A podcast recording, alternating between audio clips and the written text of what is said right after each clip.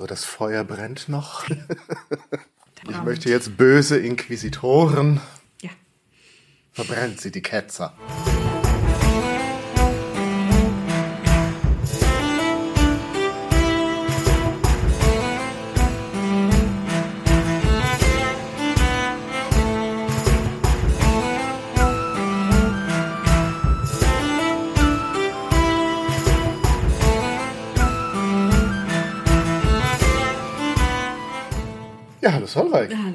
Es ist gar nicht so lange her, das war.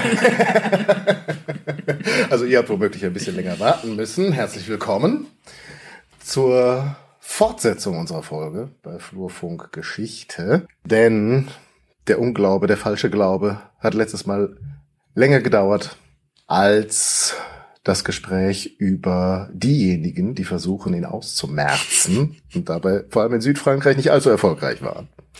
Da, soweit haben wir das festgestellt.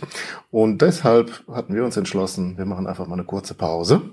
Also, ihr habt jetzt ein bisschen länger gewartet, womöglich. Wir hatten jetzt zehn Minuten nochmal zum Durchatmen und Kaffee trinken oder Tee trinken. Und werden unser Gespräch jetzt fortsetzen über die Inquisition und die Inquisitoren, die nochmal nachfragen. Zollweig. Wer Genau. fragt da? Ja, erstmal. Wie Wer machen da die das? persönlich nachfragt? Wann legst du die Daumenschrauben an? Also erstmal legt man sie nicht an. Man legt sie nicht an. Na, erstmal geht man nur hin und fragt. Achso, das war genauso wie der Kommissar beim Tatort. Genau, das im Grunde, wie gesagt, im Grunde ist es hochmodern, was die da machen. Nämlich man versucht erstmal vor Ort zu fragen und Beweise zu sammeln. Und nochmal zur Auffrischung, also um 1230 haben wir Papst Gregor den Neunten, der die ersten Inquisitoren beruft. Gelernt hat man aus den katastrophalen Ergebnissen des Albigenserkreuzzuges und denkt sich jetzt, okay, wir machen es anders. Und was man da auch Entschuldige, Mhm. dass ich dich schon wieder unterbreche. Äh, Die katastrophale ähm, Verlauf dieses Mhm. Kreuzzuges, was erschreckt den Papst? Erschreckt den Papst, dass man da eine ganze Stadt niedergemeuchelt hat? Ich glaube ja. Oder dass die Ketzer immer noch existieren? Ich glaube beides. beides? Also wie gesagt, also gerade auch so mittelalterliche Päpste werden manchmal auch gern so so böse und sich vorgestellt. Ich würde schon behaupten, dass das denen auch schwer ins Gewissen geschlagen hat, dass da so viele Menschen auch einfach umgebracht wurden, weil das eigentlich auch nicht in der Zeit der Gedanke ist, tötet sie alle, Gott wird die Seinen erkennen. Also das war, das schreiben die Autoren auch in die Quelle, Quellen hinein, weil es für sie selbst so schockierend war, welche Form das angenommen hat. Von daher würde ich schon sagen, man war insgesamt schockiert über das, was passiert ist und versucht das jetzt irgendwie zu regeln. Was eben wichtig ist, ist sich klar zu machen, dass es die Inquisition noch nicht gibt. Die wird später erst in die Form bekommen, für die sie heute auch noch hat. Erstmal werden wirklich Inquisitoren berufen und das ist eben doch so ein bisschen eben anders als auch also heutzutage muss man glaube ich immer so ein bisschen sich auch bewusst machen, die mittelalterlichen Menschen sehen ihre Welt so ein bisschen anders. Die sehen nicht so Institutionen, wie wir das haben mit der Staat, die Polizei, die Regierung, sondern die sehen Personen einfach, also der König, der Papst. Und ähm, das ist bei den Inquisitoren eben auch so. Also es gibt nicht die Inquisition, sondern es gibt einzelne, ja vor allem auch Franziskaner und Dominikanermönche, die ein Recht bekommen, Inquisition zu führen, durchzuführen. Also das ist eine quasi eine bestimmte Erlaubnis, dass die das tun dürfen. Das heißt, es sind jetzt echt die Franziskaner dabei, die, Ja. die knapp an der Ketzerei vorbeigeschraubt sind. Die dürfen jetzt andere Ketzer befragen. Ja. Okay.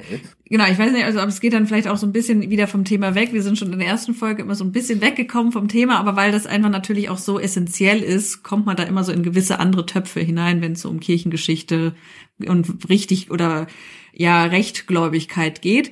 Was uns auch vorhin aufgefallen ist in unserer kleinen Pause, ist, dass wir einen sehr wichtigen Mann vergessen Ja, haben. du sagtest, du sprachst schon von Genau, ich Dominikanern. sprach schon von ihm, vom Dominikaner. Ähm, das wollen wir natürlich nachholen. Denn die zwei großen Bettelorden, die wir heute noch haben, ist natürlich Franz, über den haben wir schon ein bisschen gesprochen. Franz von Assisi, der eben auch dieses Bekehrungserlebnis hat wie Peter Waldes oder Petrus Waldes. Und der es dann eben schafft, sich mit der Kirche so weit gut zu stellen, dass es ihm erlaubt wird zu predigen. Und wir haben so ein bisschen früher sogar noch, haben wir äh, Dominikus Guzman, Spanier, der sich eben auch ja auch so einen Erweckungsmoment hat und das ist eben ganz spannend. Sein Erweckungsmoment ist in dem Sinne, dass er auf Katara trifft und sagt, das, was die erzählen, ist falsch und ich muss was dagegen tun. Und er fängt dadurch eben an, zu predigen. Und, und, das ist doch der Orden, den man vor allem, ja, glaube ich, mit der genau. Inquisition genau. in Verbindung bringt. Genau, das sind Dominikanes, die ja, Hunde des die, Herrn. Die Hunde des Herrn, das ist ein sehr schönes Wortspiel natürlich mit Dominikanem. Und das passt dann natürlich auch, dass sie dann vom Herrn losgeschickt werden, um dann zu beißen. Genau, und die Heretiker aufzuspüren. Also das ist irgendwie, also als ob es wirklich Gott gewollt hätte. Und das ist eben auch ganz interessant, wenn man sich so mit diesen zwei Orden beschäftigt, weil dann müssen wir wieder zum vierten Laterankonzil zurück. Wir waren schon beim ersten, wir waren okay. beim dritten Laterankonzil. Das war das Jahr, wo Petrus Waldes exkommuniziert worden ist. Mhm. Was ich vergessen habe, da zu erwähnen, ist, dass er eben auf dem dritten Laterankonzil exkommuniziert wurde. Also er wurde nicht einfach nur exkommuniziert. Wieso ist das jetzt wichtig? Weil eben auf dem dritten Laterankonzil das erste Mal Ketzerbestimmungen festgehalten wurden. Mhm. Also unter der, äh, unter dem Incipit ad Abulendam wird eben erklärt, welche Strömungen heretisch sind. Und dazu gehört eben auch die Valdenser und auch die Katharer und es werden noch andere Strömungen genannt. Und dann haben wir ähm, den, das vierte Laterankonzil, 2015. Und da wird noch einmal wieder von Innozenz dem Dritten. Wie gesagt, er mhm. hat viel gemacht. Dieser erfolgreiche Kreuzzugspapst. Ähm, ja, in anderen Sachen war er sehr, sehr erfolgreich. Nur halt mhm. halt mit den Kreuzzügen hat er sich immer ein bisschen verhoben. Wird festgesetzt, dass es keine neuen Orden mehr geben darf. Ach. Ja. Es wird gesagt, ihr habt genug Auswahlmöglichkeiten. Wir haben die Benediktiner, wir haben die Zisterzienser, wir haben die Prämonstratenser, wir haben die Augustiner. Ihr könnt auswählen. Wir brauchen nicht mehr. Mhm. Und jetzt haben wir die Franziskaner und die Dominikaner, die okay. meinen, aber wir wollen, wir wollen aber. Ja. Und Dominikus hat es da sehr einfach, weil er einfach sagt, ja, pff, mir egal, wir übernehmen einfach die Regel der Augustiner. Dadurch ergibt sich auch ihr, ihr Habit. Ähm, die sind ja auch sehr, sehr, sehr, man kann die sehr leicht erkennen. Die tragen diesen, diesen weiten äh, Mantel, Schwarz. das weiße Untergewand. Ja mit dem schwarzen Obergewand. Das weiße Untergewand stammt von den Augustinern. Mhm. Und Dominikus sagt dann, wir ziehen das schwarz drüber und dann erkennt man uns. Und das ähm, verwechselt man die nachher mit den Katarern. Ja. Die sind auch schwarz rumgelaufen. Aber die haben, die Dominikaner ja was Weißes drunter. Sie den Mantel immer auflassen. Ja. Beziehungsweise das guckt ja so unten mhm. durch. So Cape. Das ist so ein, ja, das ist so, so ein Übergewand, was ein bisschen kürzer ist. Ähm, also auch eben vom Schnitt her, also man wenn man einmal einen Dominikaner-Habit gesehen hat, dann erkennt man den immer sofort. Ähm, die Franziskaner haben ein größeres Problem, weil Franziskus ist da halt ein bisschen eigener und er möchte sich da nicht so anpassen. Und was man eben feststellen kann, ist, dass die Kurie scheinbar, zumindest dann auch Gregor der Neunte, richtig Bock auf ihn hat. Also die haben richtig Bock auf diese Franziskaner, weil sie geben sich wirklich Mühe, diese franziskanischen Ideen irgendwie in eine Form zu bringen, dass sie es legal machen können, obwohl ja eigentlich keine neuen Orden entstehen dürfen. Und mhm. Franziskus will halt keine bestehende, weil er sagt, die bestehenden sind halt nicht das, was ich will. Ich möchte umherziehen und wandern und keine der Regeln erlaubt mir das. Mhm. Und Dominikus sagt halt, ja, wie gesagt, Augustiner und dann kriegen wir das irgendwie geregelt. Und mit Franziskus, wir haben dann irgendwie die erste Regel, die wird abgelehnt, da muss er noch mal ran. Ähm, dann die zweite wird dann irgendwie akzeptiert. Dann sagt aber Franziskus schon in seinem Testament so nach dem Motto: Hier, das sind die eigentlichen Regeln, die ich haben möchte. Ihr haltet euch ans Testament. Dann stirbt er. dann kommt Innozenz. Das heißt, schicken den Papst so, das ist eine Regel, aber wir machen das jetzt wir mal machen so. Das eigentlich so. Okay. Ähm, dann stirbt er, dann kommt Innozenz der Vierte ähm, und sagt: Naja, das steht da in seinem Testament, aber das hat er ja so nicht gemeint. Ach so. Und dann der, der macht da auch, der greift da ein in diese Struktur und ähm, sorgt dann auch für eine Spaltung im Franziskanerorden. Und da kommen wir jetzt nämlich auch wieder zurück zur Inquisition und zur, zur Heresie, weil diese Spaltung ist tatsächlich sehr, sehr problematisch. Und da merkt man eben, wie haarscharf Franziskus da bei der, an der Heresie vorbeigeschrammt ist. Also wie nah er wirklich auch bei diesen Ideen von Waldes und vielleicht auch von den Katarern war. Weil Franziskus lehnt die Benutzung von Geld ab oder mhm. überhaupt. Also der Gedanke der Franziskaner ist ja, dass sie eben allen Besitz aufgeben und umherziehen und das Wort Gottes predigen und dann von den Spenden leben, die ihnen die Menschen geben. Deswegen sind sie auch Bettelorden, weil sie sich eben die Sachen erbetteln.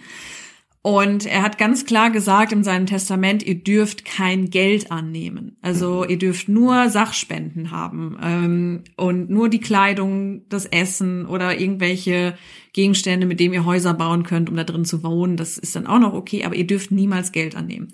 Innozenz schreibt dann rein, ja, also ihr dürft es nicht besitzen, aber in die Hand nehmen dürft das ja schon. Also er weicht es dann wirklich juristisch ja. auf, weil man eben merkt, diese Ideen passen einfach nicht in die katholische, also in die Kirche rein. Das geht nicht. Und sie versuchen wirklich, es irgendwie passend zu machen, dass, dass es geht.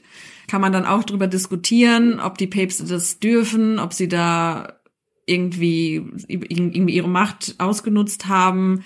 Ne, die, diese Ordensregeln müssen doch vom Papst irgendwie ja, also, approbiert werden. Es muss approbiert werden, so dass so nach dem Motto, es wird dann immer so gesagt, ja, die bösen, bösen Päpste, die halt die reinen Gedanken von Franziskus mhm. unterlaufen haben. Sie haben halt irgendwie da, da kann man dann halt auch sagen, so gut gemeint ist halt nicht unbedingt gut gemacht. Und man merkt halt, die Päpste meinen es gut, sie wollen halt wirklich diesen, diese Orden fördern, das tun die auch aktiv, aber dadurch, durch diese päpstliche Förderung, unterwandern sie es, weil sie dann auch die Regeln anpassen und leichter machen, weil sie meinen, na ja, aber die Regeln sind zu streng. Keiner mehr. Es kommt keiner, es ist zu hart. Wir wollen doch, dass es, dass viele kommen, also machen wir die Regeln leichter.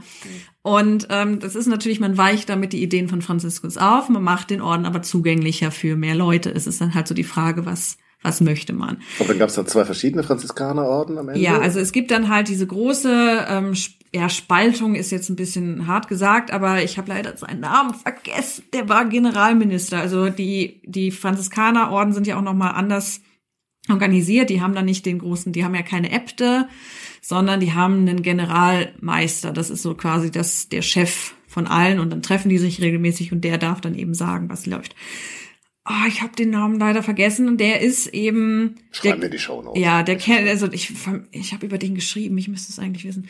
Ähm, der hat Franziskus noch gekannt und er weiß ganz genau, was Franziskus mit seinem Testament gemacht hat und gemeint hat und er weiß ganz genau, das was die Päpste hier machen, ist nicht das, was Franziskus wollte. Und der wird dann abgesägt mhm. vom Papsttum. Der muss dann gehen es wird dann jemand Bequemeres eingesetzt und das ist Bonaventura. Mhm. Das ist auch so ein bekannter Name. Warum kennt man den? Wird er nachher verbrannt? Nee, der wird heilig gesprochen. Der, ach, heilig gesprochen. Aber das ist, das, ist das nicht auch so ein Ketzerverfolger oder was? Wieso kenne ich den? Hm, weiß ich nicht. Also das ist ein relativ großer, eben auch Reformermann des Franziskanerordens, der da auch viel, viel Einfluss gehabt hat. Und ähm, Bonaventura ist eben auch der, der eben mehr mit der Kirche kann. Und es, man, man splittet sich quasi auf im Franziskanerorden zwischen den Spiritualen, zu denen gehört eben dieser erste Generalmeister, und den Konventualen, das ist Bonaventura. Also die Konventualen sind quasi die, die das Kompromiss, den Kompromiss eingehen und sagen, na gut, wir gehen mit dem Papst, wir wollen den Orden erhalten, wir machen, machen wir, wir spielen mit die Spiritualen sind die, die ganz klar sagen, nein, nein, nein, nein, nein. Das, allein das Testament. Zählt. Und konventual klingt das so ein bisschen, als würden die jetzt nicht mehr umherwandern, sondern in einem Konvent, in einem Kloster. Ja, ich weiß nicht. Niederlassen. Nee, die, die wandern immer noch. Die Franziskaner wandern doch die ganze Zeit nicht mehr durch die Gegend. Also, also ich weiß nicht, seit wann die das nicht mehr tun, aber das Mittelalter durchmachen die das ja. eigentlich noch. Also die haben dann auch ihre Klöster, wo sie dann auch vor Ort irgendwie unterkommen können. Pferde wechseln. Und, und Pferde wechseln, nee, die müssen ja zu Fuß ja, laufen, die dürfen ja, ja keine Pferde. Und das eskaliert dann später so, dass die Spiritualen tatsächlich zu, zu Ketzern erklärt werden unter Johannes dem 23. Und das. Da gab es ja zwei von, ne? Du meinst jetzt nicht in den 60ern. Nein, nein, nein. Den 1300. Okay. Das ist der Konflikt, der eben der Name der Rose im Hintergrund spielt und immer wieder erwähnt wird. Und man versteht überhaupt nicht, warum Echo das immer wieder an, also warum die Figuren da immer drüber reden. Mhm. Aber wenn man sich damit auseinandersetzt, das ist halt so ein bisschen im Hintergrund, so der, der große Konflikt, der da eben seine Wellen geschlagen hat. Das ist immer so. Deswegen, also Name der Rose ist ein sehr, sehr gutes Buch. Okay. Ja, Macht immer mal Spaß. Der Film auch? Kann ich auch nur den Film gucken? Nein. Okay. Aber das ist ähm, Sean Connery. Ja, können wir gleich nochmal drüber reden. Ja, ähm, warum, dann doch ein bisschen warum ich das nicht sage. Nein, der, der okay, ist so, der Film. So, jetzt hier, die, ja, ja, wer, wer, wird genau. losgeschickt? Also deswegen, wait, aber deswegen diese lange Ausführung, weil es halt den... Inquisitoren. Ja, aber lass mich doch kurz noch diesen Punkt... Inquisitoren. Darf ich das trotzdem kurz einen Abschluss machen? Ja. weil die Franziskaner tatsächlich eben in die Häresie abrutschen. Also diesen Drahtseilakt, den Franziskus noch irgendwie geregelt hat, passiert genau. Also das, was irgendwie absehbar war, passiert ihnen tatsächlich. Das heißt, auf der einen Seite sind sie Inquisitoren, aber auf der anderen Seite sind sie dann halt selbst auch. Okay. Inquisierte.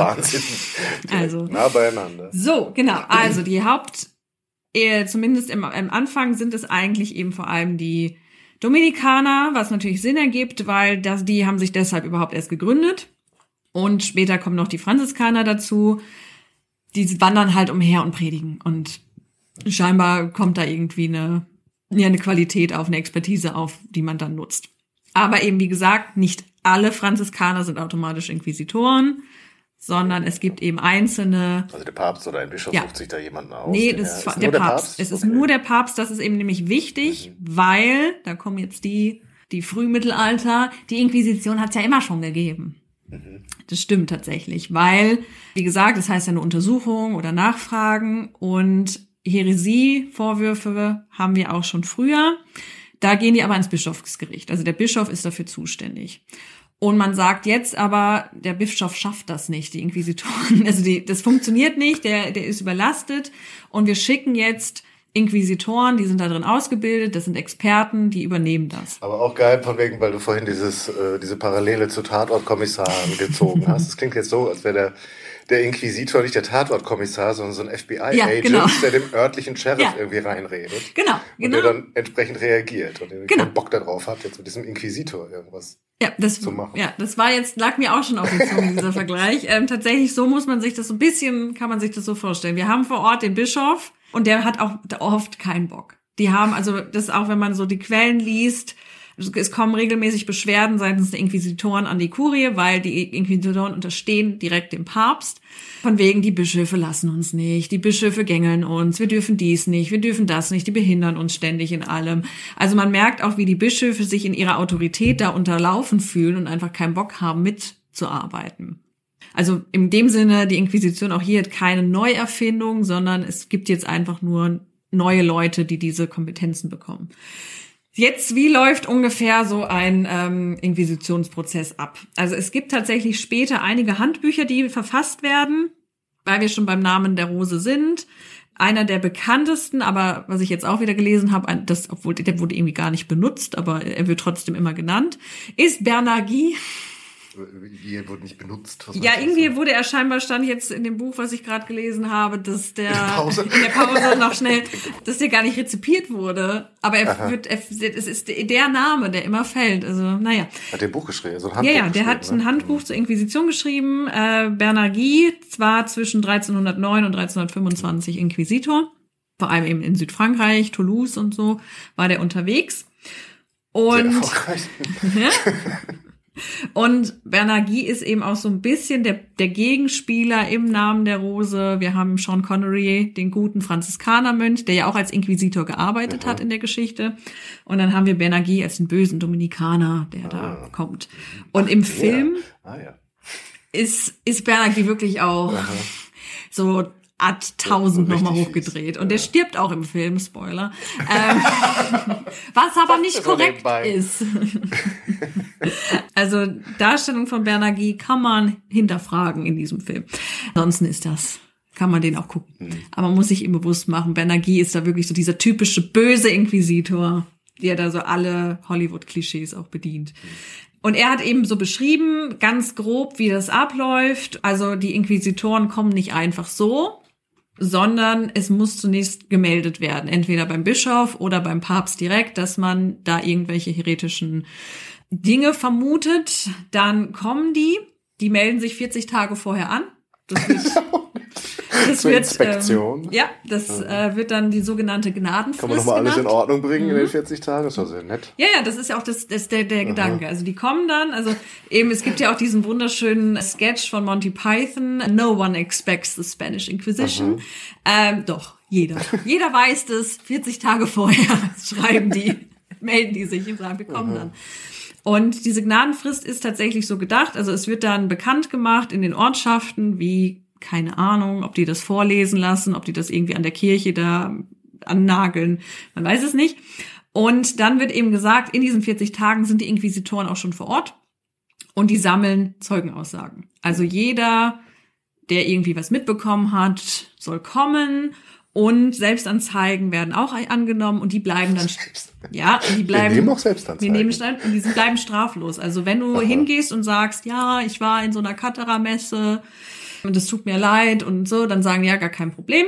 Du wirst jetzt kriegst deine Amnestie und damit arbeiten die, also mit diesen Zeugenaussagen, weil sie dadurch natürlich Namen schon mal bekommen, erfahren, wo sich die Leute treffen, was sie da genau machen. Also durch die, von diesen Zeugenaussagen ist das Inquisitionsverfahren nur möglich.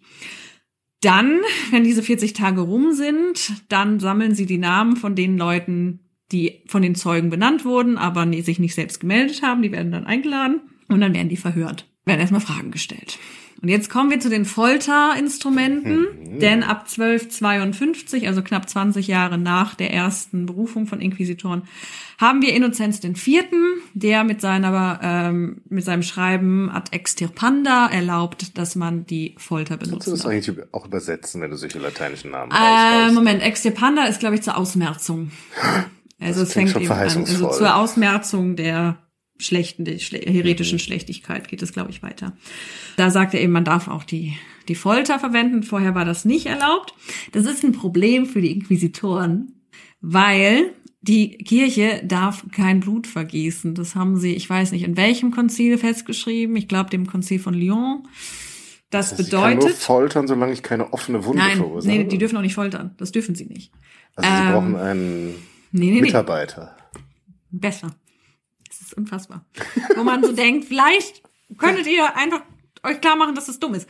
Nein, nein, nein. Also, wir haben jetzt das Problem, die sollen foltern, wenn, wenn sie meinen, das ist notwendig.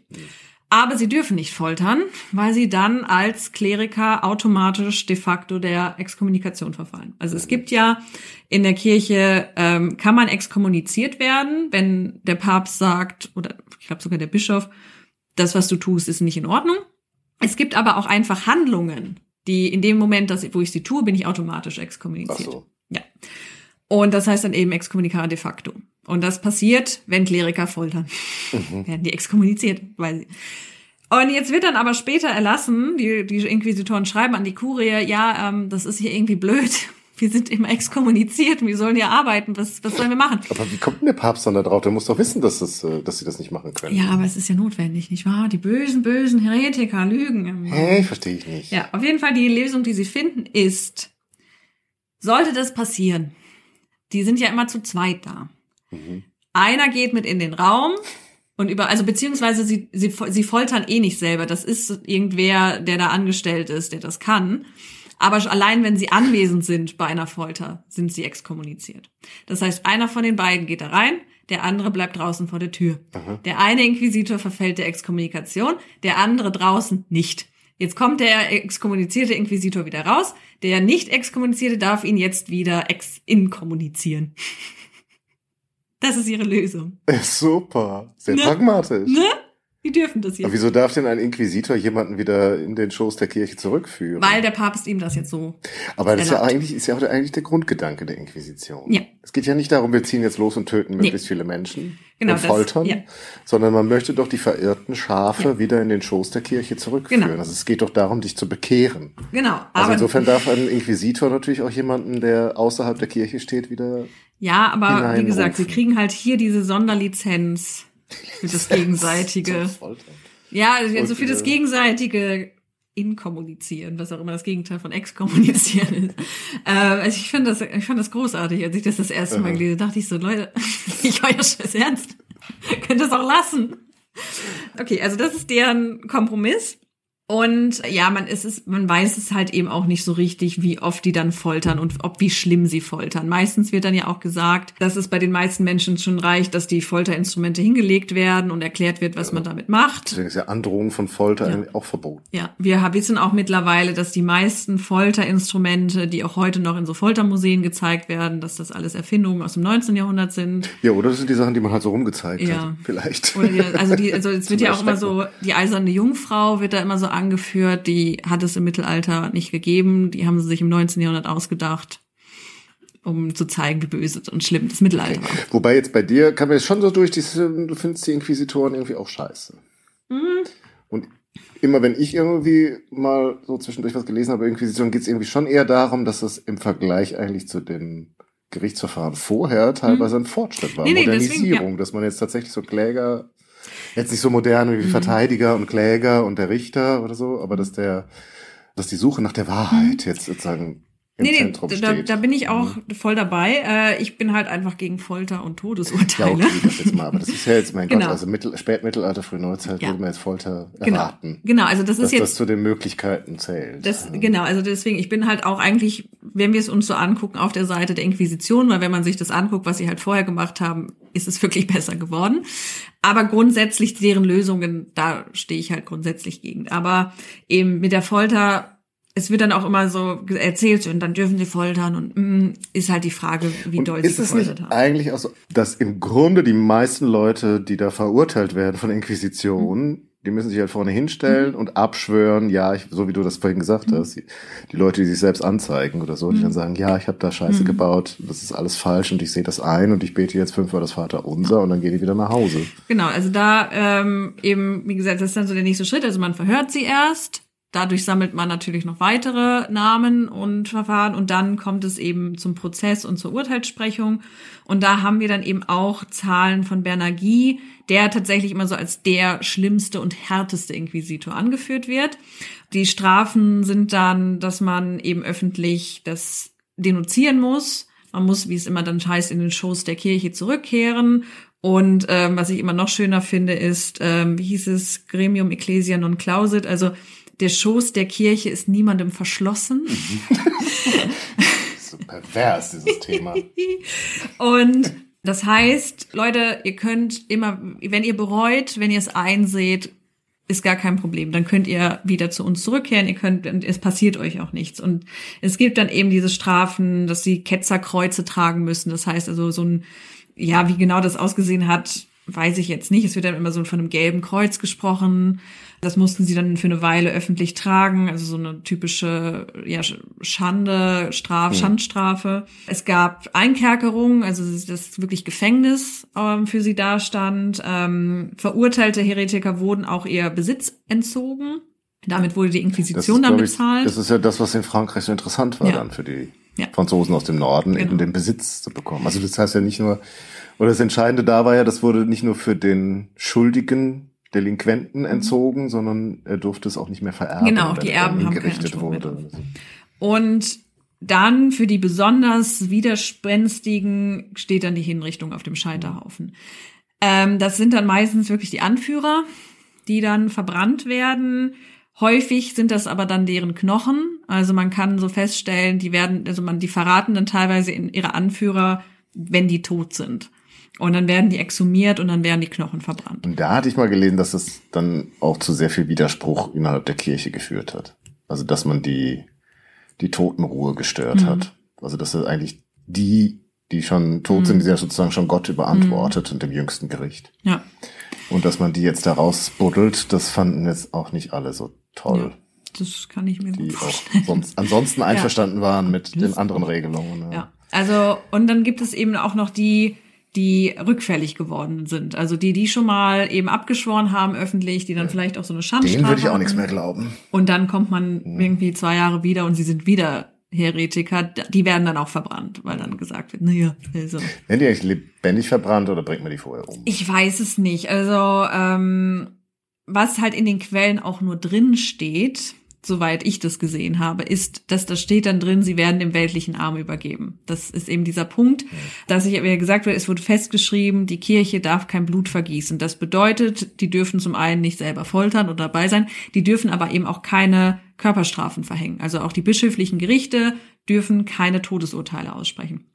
Und da kommen wir dann eben dazu. Das ist eigentlich dann so ein ähnlicher Punkt wie bei unserem großen Hexenthema ja. zum Beginn dass die Inquisition eigentlich da groß ist, wo es ein weltliches Interesse, ja. also ein weltlicher Herrscher Interesse ja. daran hat, das zu nutzen ja. für seine Zwecke. Weil der muss eben die, die Mann, die Manpower, wie man es heute mhm. sagt, ähm, zur Verfügung stellen, also die Henker, Und das haben wir dann teilweise, eben Friedrich II.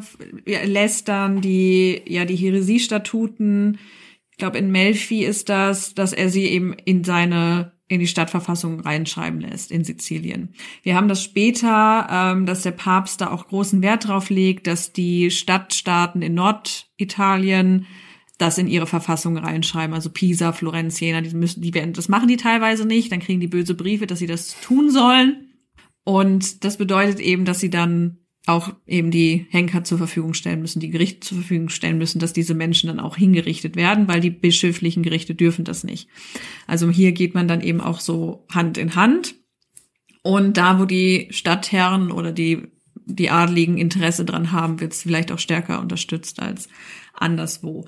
Genau, also das heißt, da die Hinrichtung, wie gesagt, ich hatte schon bei, von Bernargie gesprochen, also es gibt dann so in seinen Protokollen, heißt es, dass er irgendwie so 900 Leute hat er verurteilt in einem Verfahren und 36 von denen sind verbrannt worden. Und ähm, das ist natürlich auch immer noch eine Zahl.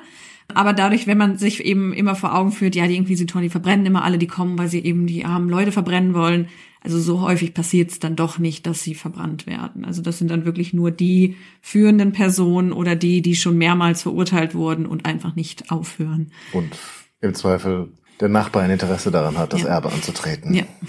Beziehungsweise das Erbe die wird ja. Macht, das fängt, fällt ja dann sozusagen. In ja, nee, eigentlich im, im Albigenser. dann entzogen. Ja, aber die gehen an die Inquisition. Mhm. Also das ist tatsächlich, also die wissen das selber, wenn sie, das haben sie ja auch in, beim Albigenser Kreuz gelernt. Damit. Ähm, ja, also die Inquisition verdient damit. Die bezahlen sich selbst.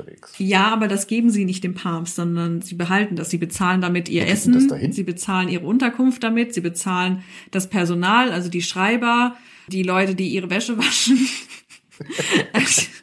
die Pferde, mit denen sie kommen, vielleicht dürfen sie da also Pferde die Inquisition benutzen. als Wirtschaftsfaktor ist ja. bis heute ganz unterbelichtet. Das wird tatsächlich, ja, beziehungsweise das wird immer wieder ihnen zum Vorwurf geworfen, von mhm. wegen, die Inquisitoren kommen nur, um selbst Geld zu machen. Also die behalten das, um damit ihre eigenen Kosten zu decken. Aber das heißt, wir sind jetzt auch in einer Zeit, wo das nicht mehr die drei, vier Leute sind, die der Papst losgeschickt hat, guck mal, was da los ist, sondern es ist schon sehr sind institutionalisiert. Schon ein paar. Ja, ja, also es sind schon ein paar, ähm, ja, die ersten, die Gregor der Neunte loslässt, das sind wirklich so drei, vier Namen, die dann erfallen, aber so jetzt so in der Mitte des 13. Jahrhunderts sind das schon einige. Und die sind dann auch immer für eine bestimmte Region zuständig. Also die Inquisitoren von Umbrien beispielsweise oder. Aber gibt's da schon so eine Zentralstelle in Rom? Nee. So wie das Offizium später, Nein. wo das dann. Also, nee, das geht alles die, Kassen, die Kassenbücher geführt werden oder so? Also. Nee, also soweit, wie ich das gesehen habe, geht das alles direkt an den Papst. Also was man so feststellen kann in den, in den Registern, kommen dann immer so Fragenkataloge. Das fand ich ganz lustig, weil man dadurch so ein bisschen in deren Arbeitsalltag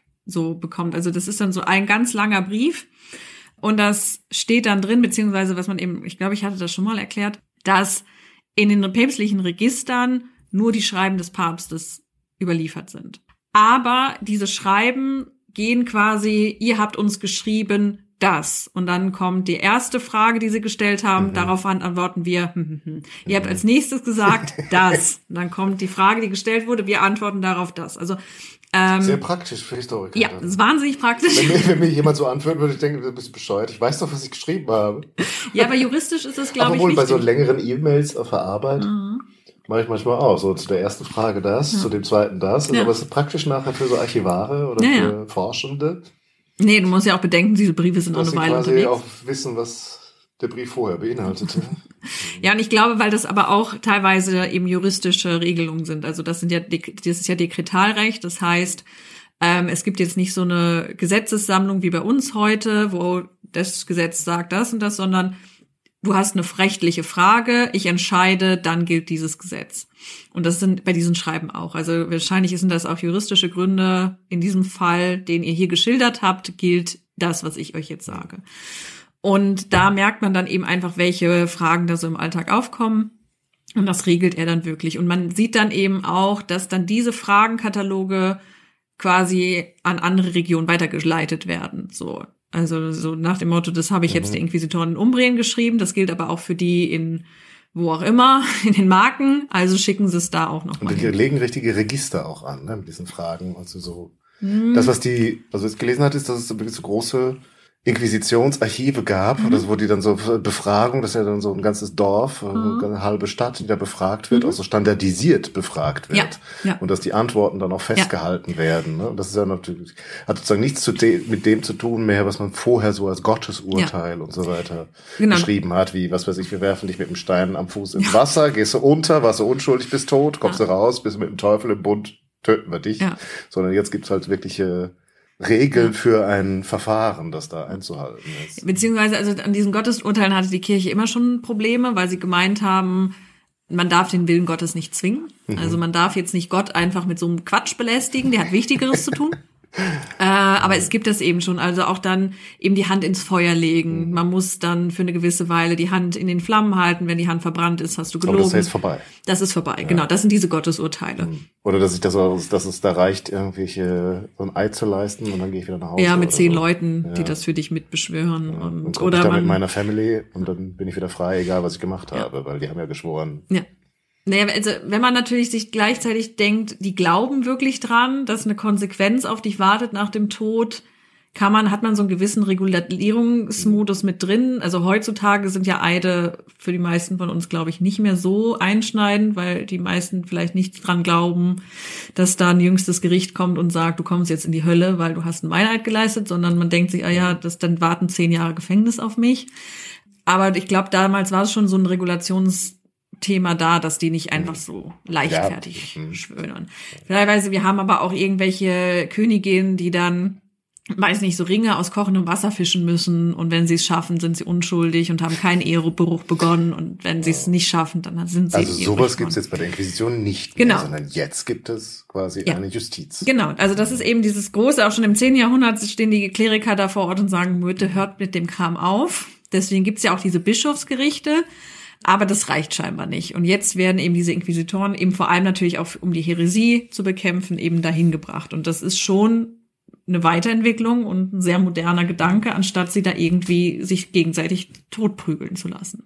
Und was ich bei diesen Archivsachen auch mhm. noch spannend fand, erinnerte mich daran, dass bei uns damals im Studium seinerzeit der Kulturwissenschaften gab es so ein Buch, das ständig erwähnt wurde, das ich bis heute nie gelesen habe, von Carlo Ginzburg, Der Käse und die Würmer ist das, glaube ich.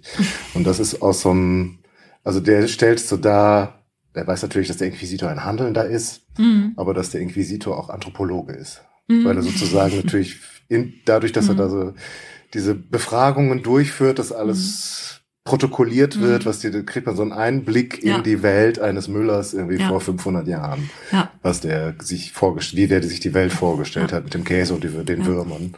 Nee, das ist tatsächlich äh, auch diese, das sind eben diese Protokolle, die geführt werden, die sind teilweise auch ediert. Die sind aber, glaube ich, teilweise eben nicht übersetzt. Also das ist dann so ein bisschen schade, dass man die nicht so, weil, weil das ist wirklich spannend, die, die, die auszuwerten. Ähm, das war auch immer ganz, ganz amüsant, so ein bisschen Inquisition in der Schweiz. Die Schweiz hat da auch immer, weil die da irgendwie so ein bisschen abgeschottet sind von allem anderen, entwickeln sich da gerne mal so Ideen. Am Genfer. Ähm, Und das ist dann auch so amüsant, weil dann die Inquisitoren irgendwie gerufen werden.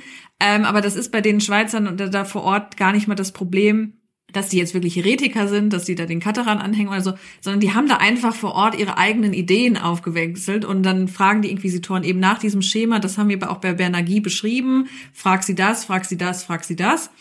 Und dann erlegt er auch da, das ist ganz großartig, so wie, wie die Waldenser dann antworten oder wie die Kat also ich glaube, er ist nur die Waldenser, wo er schreibt, so, weil das ist auch ganz spannend, weil die natürlich wissen, was die Inquisitoren fragen, weil das ist ja reguliert. Also, also haben, sie sich, haben sie sich vor Fragen vorbereitet. mit so Verteidiger, wo ja. man schon mal, wir üben jetzt schon ja. mal den Prozess, die das genau. Verhör. Und Bernagui schreibt dann eben auf, die Heretiker erkennst du daran, dass sie dann so antworten, weil das lernen die untereinander, das bringen die sich gegenseitig bei. Ja. Und das ist dann irgendwie auch so eine schöne Frage, ja, woran glaubst du denn? Und der Heretiker antwortet, ich glaube daran, was der Herr Inquisitor glaubt. Und es geht so weiter. Und dann so, ja, und dann, also, und die müssen dann ähm, das Glaubensbekenntnis aufsagen, weil man weil weiß, die Waldenser und auch die Katerer, also die Katerer haben eh ein anderes Glaubensbekenntnis und die Waldenser sagen das nur untereinander auf und nicht mit Außenstehenden. Und das ist dann eben so, und dann, wie, was sagen sie im Glaubensbekenntnis, weil sie das dann manchmal was weglassen, weil es ihnen nicht passt. Also das ist auch wieder ganz spitz, finde ich. Und ich finde es einfach auch so spannend, wie die sich dann auch gegenseitig versuchen, ja irgendwie auszutricksen und sie dann irgendwie da hinzukriegen. Also es ist nicht eben nicht nur brutale Folter, sondern das sind dann auch eben so juristische Spitzfindigkeiten, die sie dann gegenseitig probieren. Ja, und zurück zu diesem also nicht zu diesem Schweizer Dorf. Man hat dann einfach festgestellt, die können das alle nicht. Die können das Glaubensbekenntnis nicht aufsagen. Die können das Vaterunser nicht. Nicht, weil sie. Sie würden ja gerne. Sie würden gerne, aber sie können es nicht.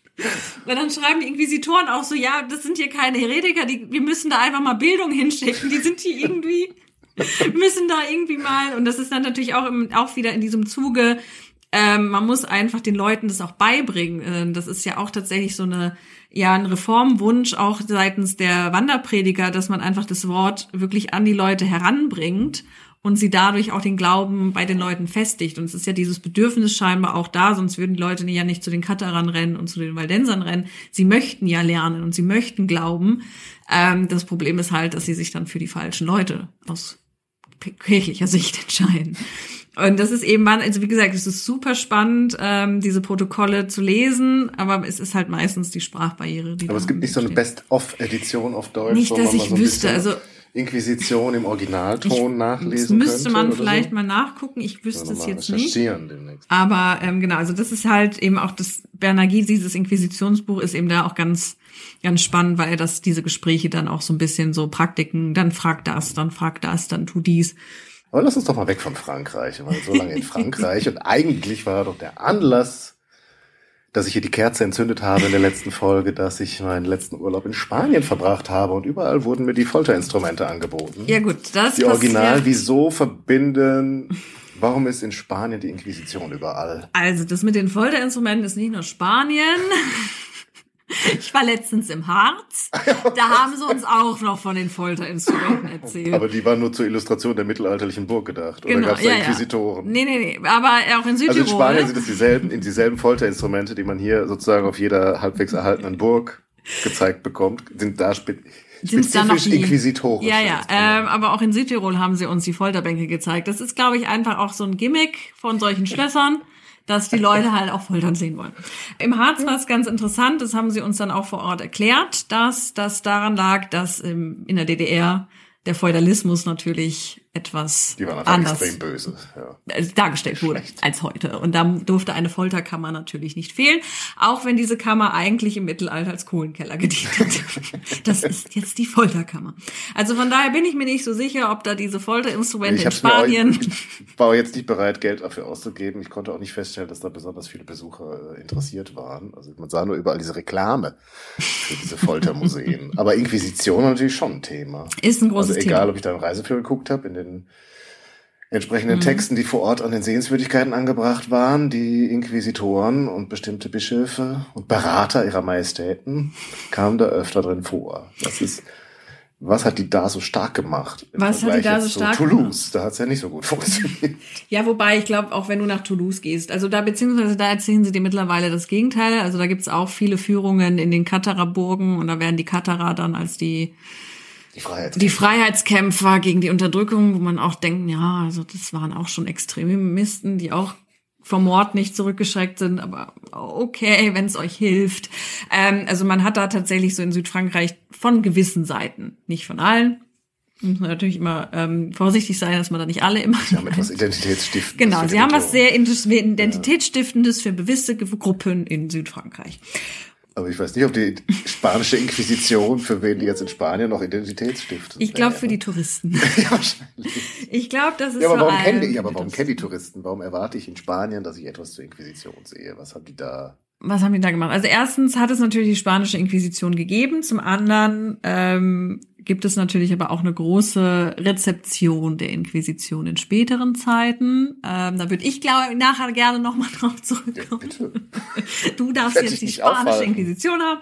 Also zur spanischen Inquisition, das muss man eben klar machen, die ist deutlich später als das, was wir jetzt besprochen haben. Also wir haben jetzt vor allem eben im 13. Jahrhundert die Katarer und auch die Waldenser, wobei eben die Katarer viel, viel prominenter immer gemacht werden. Wir haben eben den Albigenser Kreuzzug, wir haben die auch später noch die Kriegszüge gegen die Katarer. In den 1250ern fällt eben deren letzte Hochburg in Südfrankreich, Montsegur.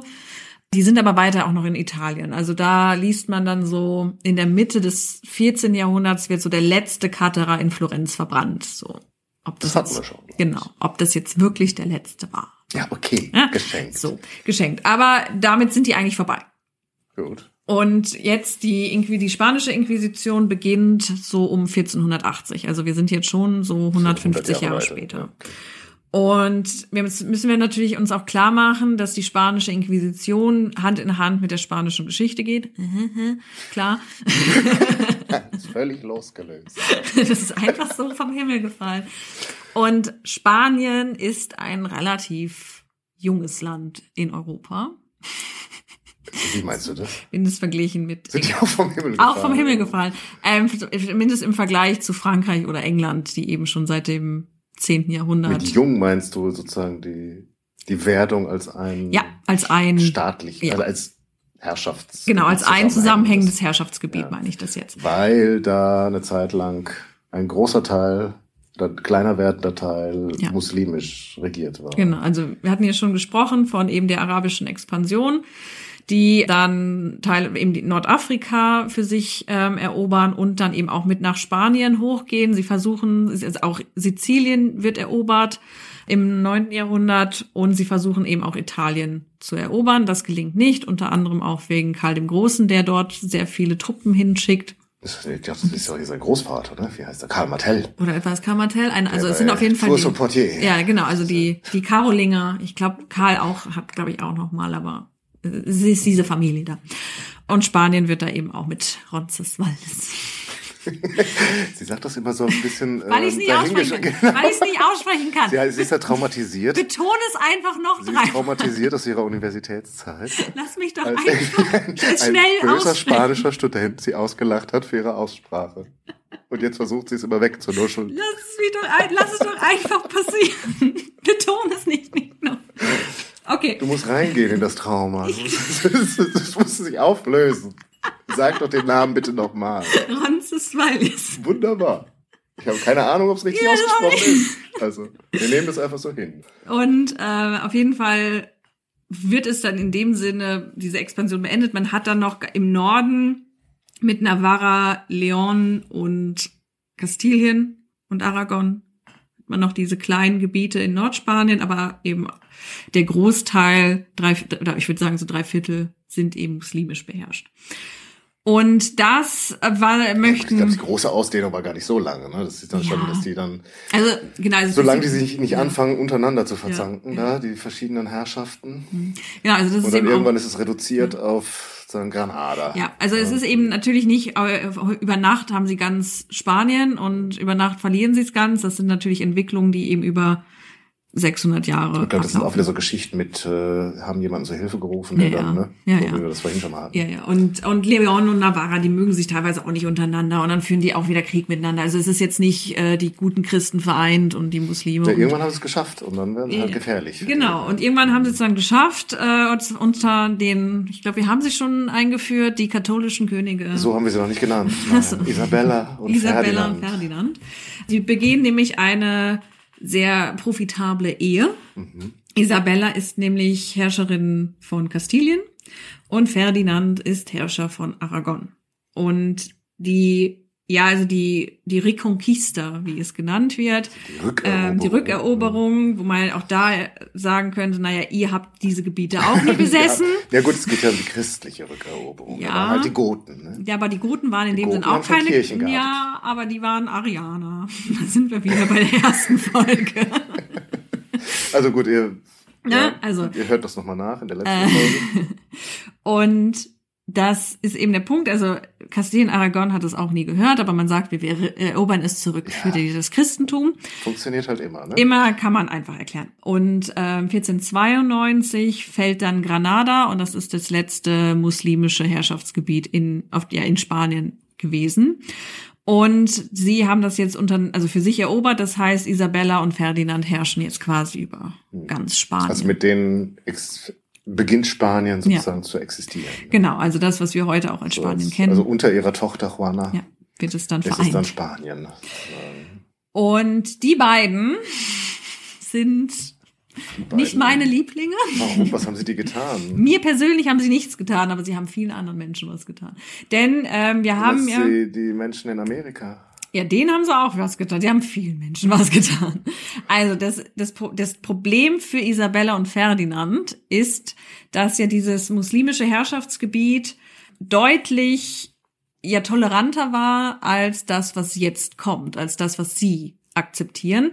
Denn ähm, es war eben im muslimisch beherrschten Spanien durchaus möglich für Juden dort zu leben und zwar nicht in der Verfolgung zu leben, wie sie das in Mitteleuropa erleben, mit regelmäßigen Verfolgungen auch.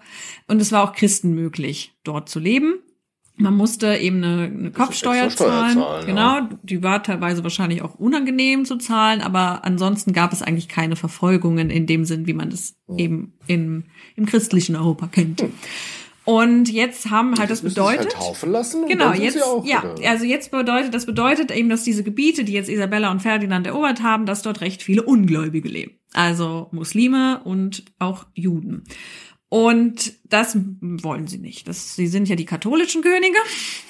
Dieser Titel wurde ihnen verliehen von dem doch besten und un, wie ist das Wort? Jetzt ist es mir entfallen.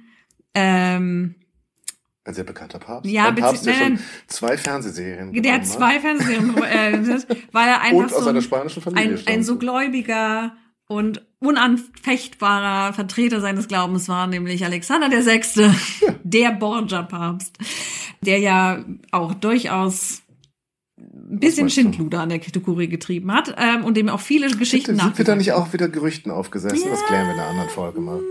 Hm. ja, okay. Also teils, teils sind da auch viele Gerüchte um ihn gewachsen, aber er hat so die Ideale der päpstlichen Kurie nicht unbedingt hochgehalten. Die anderen aber auch nicht. Ähm, ja, in der Zeit geht's tatsächlich los, aber er ist dann der, der Also über Rechtgläubigkeit entscheidet. Es ist so. kein, es ist kein Gregor der Siebte, aber dass er dann jetzt eben auch noch das darüber entscheiden kann, dass diese zwei Okay, Könige, also die Katholiken, ich meine, er war, ja, zumindest seine Familie war aus Spanien, was Gen- ihm ja, oft vorgehalten wurde in Rom. ja, er war, hat er sich dann eben tatsächlich auch mal erkenntlich gezeigt. er hat sich in viele Maßen dafür erkenntlich gezeigt. Tatsächlich eben der einzige spanische Papst, der eben auch sehr eng mit dem spanischen, jetzt spanischen Königshaus verbunden war und dadurch eben diesen beiden auch diesen Titel begibt. Die beiden haben eben keine Lust darauf, in dem Sinn Ungläubige in ihrem Reich zu akzeptieren. Das bedeutet, wo habe ich es mir aufgeschrieben? Jetzt habe ich es wieder. Da, äh, genau, im gleichen Jahr, wo er Granada erobert wird, haben wir 1492 die Ausweisung der Juden aus Spanien. Und das bedeutet Und wirklich, dass also, der Christoph Kolumbus losgefahren genau, das Ich glaube, er war sogar in Granada noch dabei und hat da noch das Go gekriegt. Ja, kann man dann auch nochmal hinterfragen mit Kolumbus. Da gibt es dann auch Vermutungen, denn diesen, den Juden ist das sehr, sehr kurzfristig mitgeteilt worden, dass sie zu gehen haben. Und sie dürfen auch nur eine gewisse Menge ihres Vermögens mitnehmen. Ach was. Ja, der Großteil bleibt da. Und an wen geht es? An das Königshaus. Und damit wird die Expedition von Kolumbus finanziert. Mhm. Zumindest sind das Vermutungen. Ja gut, wenn das Könighaus finanziert ist, also Ja, aus also- den Mitteln, die halt da sind. Ja, aus den Mitteln, die da sind und welche Mittel sind halt da. So. Es wird ihnen natürlich noch die Möglichkeit gegeben, okay, ihr geht entweder oder ihr lasst euch taufen. Hm. Und das machen tatsächlich auch viele, weil wo will man hingehen? Gerade als Jude im, vier, äh, im 15. Jahrhundert ist es auch in den anderen Ländern nicht unbedingt schön für einen. Es gibt einige, die dann in die muslimisch regierten sagen, man muss eigentlich Gebiete, nur über, genau. bei Gibraltar übersetzen. na, nach Nordafrika die gehen. gleiche Verhältnisse wie vorher. Ja, aber das scheint irgendwie für sie trotzdem nicht so einfach zu sein, weil du kommst da halt auch fremd hin, du hast jetzt nur ein halt gewisses schon Vermögen. jemand, der, das, der und die kommen, viele kommen zurück. Das kann man eben feststellen. Die kommen, viele kommen zurück. Also es scheint dann da auch da in Nordafrika nicht so einfach für sie gewesen zu sein. Und sie lassen sich taufen. Und jetzt kommt die Idee auf, die haben sich einfach nur taufen lassen, um in Ruhe gelassen zu werden. Aber die sind gar nicht wirklich gerne freiwillig Christen. na sowas? Und denkt sich so, ja, was, was glaubt ihr denn? Das ist, das ist eure Idee gewesen. Und ähm, damit beginnt die Inquisition in Spanien. Das ist nämlich tatsächlich nicht gegen irgendwelche heretischen Gruppen in dem Sinne, die eben andere Glaubensströmungen oder Auffassungen von Christus vertreten, sondern es geht um die Conversos, das sind eben die getauften Juden, denen eben unterstellt wird, sie würden sich, sie hätten sich zwar taufen lassen, aber heimlich wären sie immer noch Juden und das will man halt nicht. Und da setzt jetzt eben die spanische Inquisition an mit den gleichen Mitteln.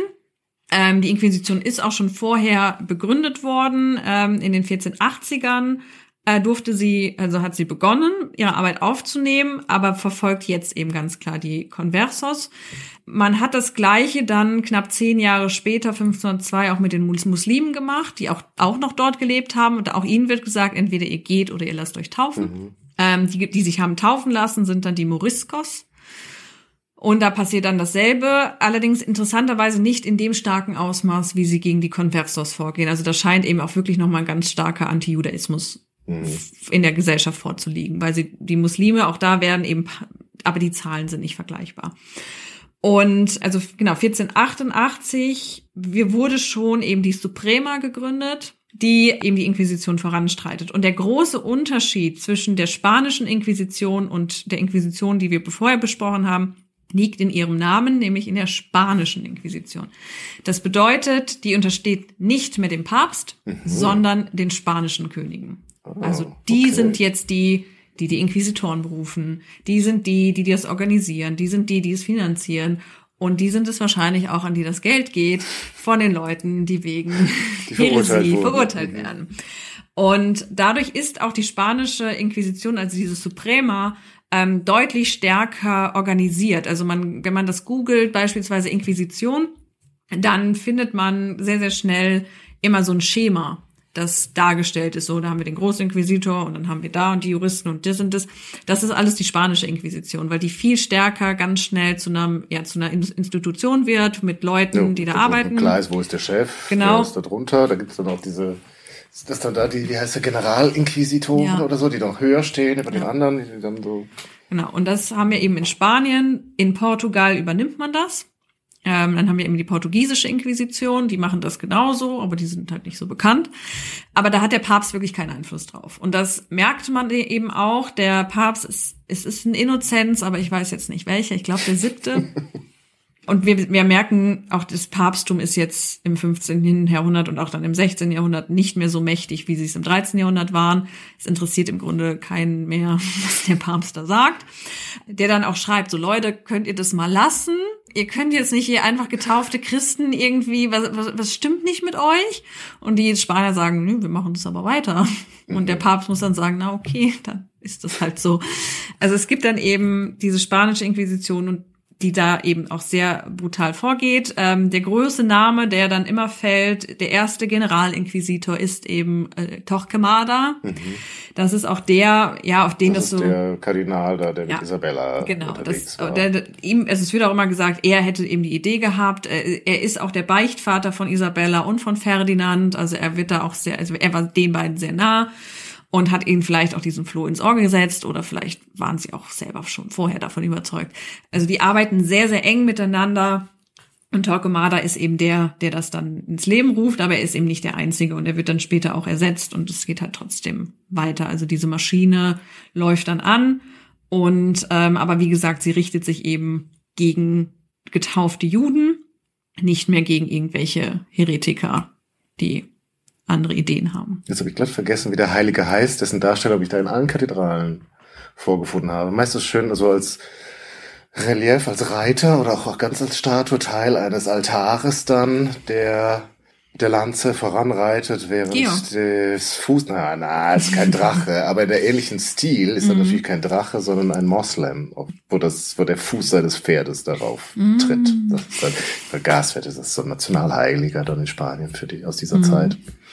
Der Reconquista und des Kampfes gegen die doch womöglich immer noch Ungläubigen. Mhm. Genau, also das ist so der große Unterschied. Vermieden, dort eine Kerze anzuzünden. Ja. Und das, ein bisschen zu krass. Ja, es kann vielleicht auch daran liegen, dass es in Spanien überall so ist, weil es eben auch so ein bisschen ihr nationales Erbe ist mhm. und so ein bisschen auch Gründung, nationale Identitätsbildung in der Zeit. Baulich war. ein tolles Erbe. Also die Kathedrale von Toledo ist mit Abstand die eindrucksvollste Kirche, die ich je jenseits von Rom besucht habe. Sie haben schon wirklich ein Stendhal-Syndrom erlitten. Fast in Tränen ausgebrochen. So Schönheit der Kunst. Ja, also der Gesamt Aber die hatten ja auch Geld. Ja, die hatten sehr viel Geld. Und die haben insgesamt sehr große Kunstwerke hervorgebracht. Also von daher, das schließt sich nicht gegenseitig aus. Nee, meine, das muss ja die Basis erstmal schaffen, dass ich mir die Kunst ja, Ja. erlauben kann. Ja. Und ähm, also wir haben eben die spanische Inquisition und davon eben unabhängig entwickelt sich dann eben die römische Inquisition. Und die römische Inquisition ist eigentlich das, was die Inquisition war, vorher schon. Aber weil es jetzt eben nach den Orten benannt wird, nennt sie sich jetzt eben römische Inquisition. Und da passiert nochmal so eine Entwicklung im Zuge der Reformation, weil die sich dort auch nochmal formiert, wahrscheinlich auch lernt von der spanischen Inquisition in der Organisation. Denn 1542, also im Zuge auch des Trientinischen ähm, Konzils, Mhm. Das ist das Ref Genau, Versuch, Reformkonzil nach Luther. Ähm, begonnen wird, wo man eben, weil man war ja der Meinung, Luther hat ja recht in gewissen Punkten, aber in manchen halt nicht. Ja, Luther hat eigentlich ist wie Franz von Assisi, Ja. ne? der ist auch so knapp dran vorbeigeschraubt. Hat aber den falschen Papst getroffen. Ja, Und war selber halt auch so ein halsstarriger Ja. Typ. Ne? Also einfach mal zu sagen, Leute, an den und den Punkten hapert's gerade bei euch. Naja, Und sich dann hat, zu einigen mit Ja. denen, dann wäre der einfach wieder so ein neuer Ordensgründer geworden, wahrscheinlich noch ein Heiliger. ja. ja, beziehungsweise das haben sie ja versucht. Also Leo hat ja zurückgeschrieben zu diesen, wie viele, 98? 95. 95, genau, 95 Thesen. Hat er dann geschrieben, ja, also ich weiß gar nicht mehr die genaue Zahl, es war irgendwie so, bei 60 hast du recht, aber der Rest ist Quatsch. Das ist jetzt aber eine schlechte Quote. Ist, ja, also ist ja jetzt mal so, ich weiß jetzt nicht, ob das genau das Verhältnis ist. Und Luther meinte, nö, ich habe aber in allem Quatsch. Und das ist halt wieder. Ich hab in allem Quatsch? Nein, ich habe in allem Recht. nichts ist mal Quatsch. Nichts ist Quatsch.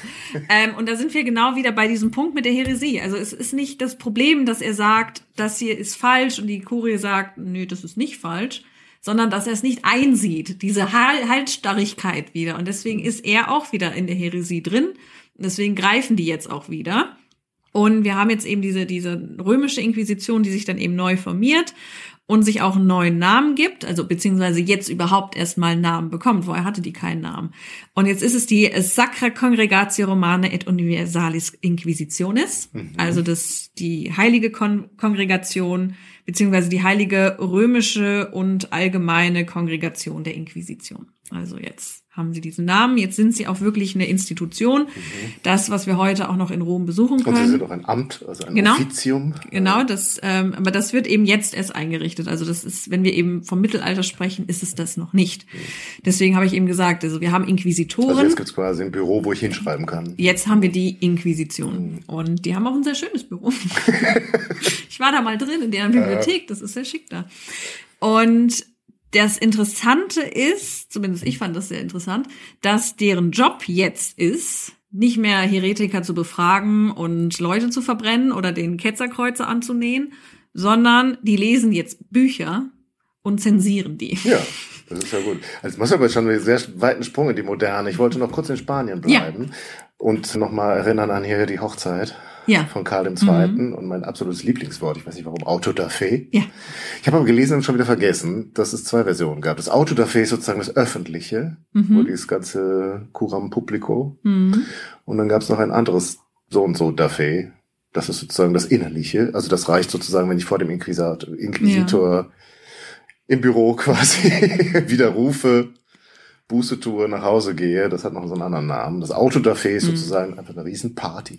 Ja, wobei das Auto dafür Auto- ist ja. ja im Grunde schon die Hinrichtung von denen, die nicht. Ja, aber es ist eben nicht nur eine Hinrichtung. ich Nein, gelernt. beziehungsweise die Es ist Verurteilung ja- von denen, die es nicht Ja, einsehen. genau, ja. Genau, und das, was du gerade beschrieben hast, sind ja die, die es einsehen. Die Mhm. kommen dann halt nicht zu dem Happening, weil die sind ja freigesprochen, die dürfen ja dann gehen. Wobei vielleicht ein paar von denen noch aufgespart werden für Mhm. das, weil die hatten nachher, je länger das dauerte in Spanien, immer weniger Ketzer zur Verfügung. also auch die Einsichtigen. Conversos. Conversos, ja, aber es gibt ja auch noch andere, also sicher haben die noch ein paar mehr, äh, irgendwer, der mal das Glaubensbekenntnis falsch aufgesagt hat. Mein Gott, der wird dann mit eingeladen, kriegt so eine spitze Mütze auf und so ein Kreuz auf der Schulter. Und dann äh, kommt er halt an die Spitze dieser ganzen Verurteilten und dann müssen die einfach auch öffentlich nochmal Buße tun und gehen dann wieder nach Hause. Aber das Geile fand ich, das, was ich gelesen habe, dass das wirklich so ein, deswegen machen die es auch bei der Hochzeit so Ja. als Riesenfeier, weil Ja. das wirklich so eine große Party war. Ja. Also eine Riesenveranstaltung, die man Wochen auch, wie du schon gesagt Ja. hast, mit den 40 Tagen so quasi, vorher groß ankündigt, damit die Leute dann auch kommen aus den Dörfern, auf die Mhm. Plaza Mayor oder wo auch immer es gerade stattfindet. Und dann die, die Ränge aufgebaut werden, Mhm. bis hin zum König, der dann nach seiner Hochzeit Platz nimmt und die Bischöfe und Äbte und wer alles sich noch und dann das Publikum und dass dann eine große Prozession stattfindet. Und dann wird äh, sozusagen die aufgereiht, je nach Rang natürlich die Gäste, nach Verurteilungsrang die Schuldigen. Und dann wird jeder genannt mit dem, was er getan hat, was er jetzt dafür tun muss. Und äh, dass dann anschließend die, die dann tatsächlich getötet oder hingerichtet werden, die kommen dann nachher auch. Ich hätte mir vorgestellt, die zünden Wenn- dann den Scheiterhaufen an und dann hört man die Schreie durch die Stadt äh, hallen. Aber nein, also die werden da verurteilt und dann Mhm. führt man die wieder weg. Also man kriegt da sozusagen gerade nicht so eine makabre Show geboten, außer wie du beschrieben hast, dass man womöglich die Wachspuppe Ja. da anzündet, aber dass sozusagen die noch lebendigen Verurteilten da einfach nur Teil dieser Prozession sind und dann da im Zweifel wissen sie ihr Urteil schon oder manche erfahren es erst da Mhm. vor Ort. Ja, Oder sie können es daran ablesen vorher, an welcher Position sie da in der Warteschlange stehen, wie hart ihr Urteil sein wird oder nicht. Nee, es gibt ja auch immer noch die Regel, das schreibt auch Bernagui ganz intensiv, dass die, die dann am Scheiterhaufen stehen und sagen, nee, ich bereue doch, also im Angesicht des Todes abschwören, dass man die auf jeden Fall lebendig lassen soll, dass man die auf jeden Fall wieder runterholt. Das wird schon von Anfang an festgeschrieben. Äh, von daher kann das natürlich auch deshalb sein, dass man sie dann dorthin bringt und nochmal so als Möglichkeit, möchtest du nicht doch nochmal abschwören und dann, wenn sie es doch nicht tun, sie dann eben später hinrichtet. Und ich weiß nicht, wie, äh, jetzt hab ich die Jahreszeit wieder vergessen, aber es war 1800 irgendwas in Spanien, wo das dann, Ja. also die spanische Inquisition ihr Ende gefunden hat. Nee, gibt- natürlich in Rom Genau, die ist- Institution fortlebt. Ja, also beziehungsweise die ist auch irgendwie im 19. Jahrhundert hat die noch mal irgendwie Fahrt aufgenommen, weil es gibt ja diese Bilder von Goya, diesem Mhm. sehr bekannten spanischen Maler, der auch noch mal Autodafés malt. Ah ja. Ja, Okay. also das scheint in der Zeit noch mal Na gut, das ist ja auch ganz am Anfang des losgetreten, 19. Jahrhunderts. Genau. Das war 1800 irgendwas. ja. Und zum letzten äh, Mal so ein Ketzer verurteilt ja. wird. und da gibt's eben noch so Bilder von ihm, wo er das eben auch ganz klar kritisiert, dass das passiert. Und das sind so die letzten Prozesse, die noch anlaufen. Und er malt die eben auch da. Und da haben wir auch diese spitzen Hüte, die sie tragen. Das ist, haben wir auch nur in der spanischen Inquisition, dass sie diese Hüte Mhm. Ist so ein bisschen aus wie bekommen. Kuckucksklan, ne? Ja, so ein bisschen. Wobei diese, Oder diese Flammenkreuze. ja, diese Für die Flammenkreuze. Verurteilten, ich glaube für die mit der Maximalstrafe. Mhm. Ja, also die haben, wobei diese Hüte, die sie in der Inquisition, das sind eher mehr, mehr diese, diese Deppenhüte, die wir so aus, aus den USA kennen, irgendwie noch früher, wo wenn die dann in der Schule sich schlecht benommen haben und sich irgendwie in die Ecke setzen, haben die manchmal auch so einen spitzen Hut aufbekommen. Ja, ich kenne das bei den Simpsons, haben die das manchmal schon. ähm, aber scheinbar hat es das bei denen gegeben. Und das sind also diese ganz langgezogenen Hüte. Beim Ku Klux Klan, ähm, deren Ja, das müssen wir jetzt auch nicht Nein, ausführen. nein, das war aber deren Assoziation, als ich das nein, Bild nein, gesehen habe. Genau, aber das ist ja orientiert sich ja auch bei den Spaniern. Das sind ja diese Bußgewänder, die die da tragen. Also Mhm. Ja, das stimmt. haben die gekla auch geklaut. In der K-Woche. Ja, Also, hm, das ist dann auch stimmt, ja. teilweise sehr irritierend. Also, wir packen auf jeden Fall dieses Bild nochmal in die Show Notes von dem Autodafé von Ja. Karl II. Das Hochzeitsinquisitionsgericht. Ja. Und dann kann man das nochmal schön ansehen. Ja. Ja, währenddessen verinstitutionalisiert sich das in Rom Mhm. zu einem Buchleseklub. Ja. In dem Sinne, ja.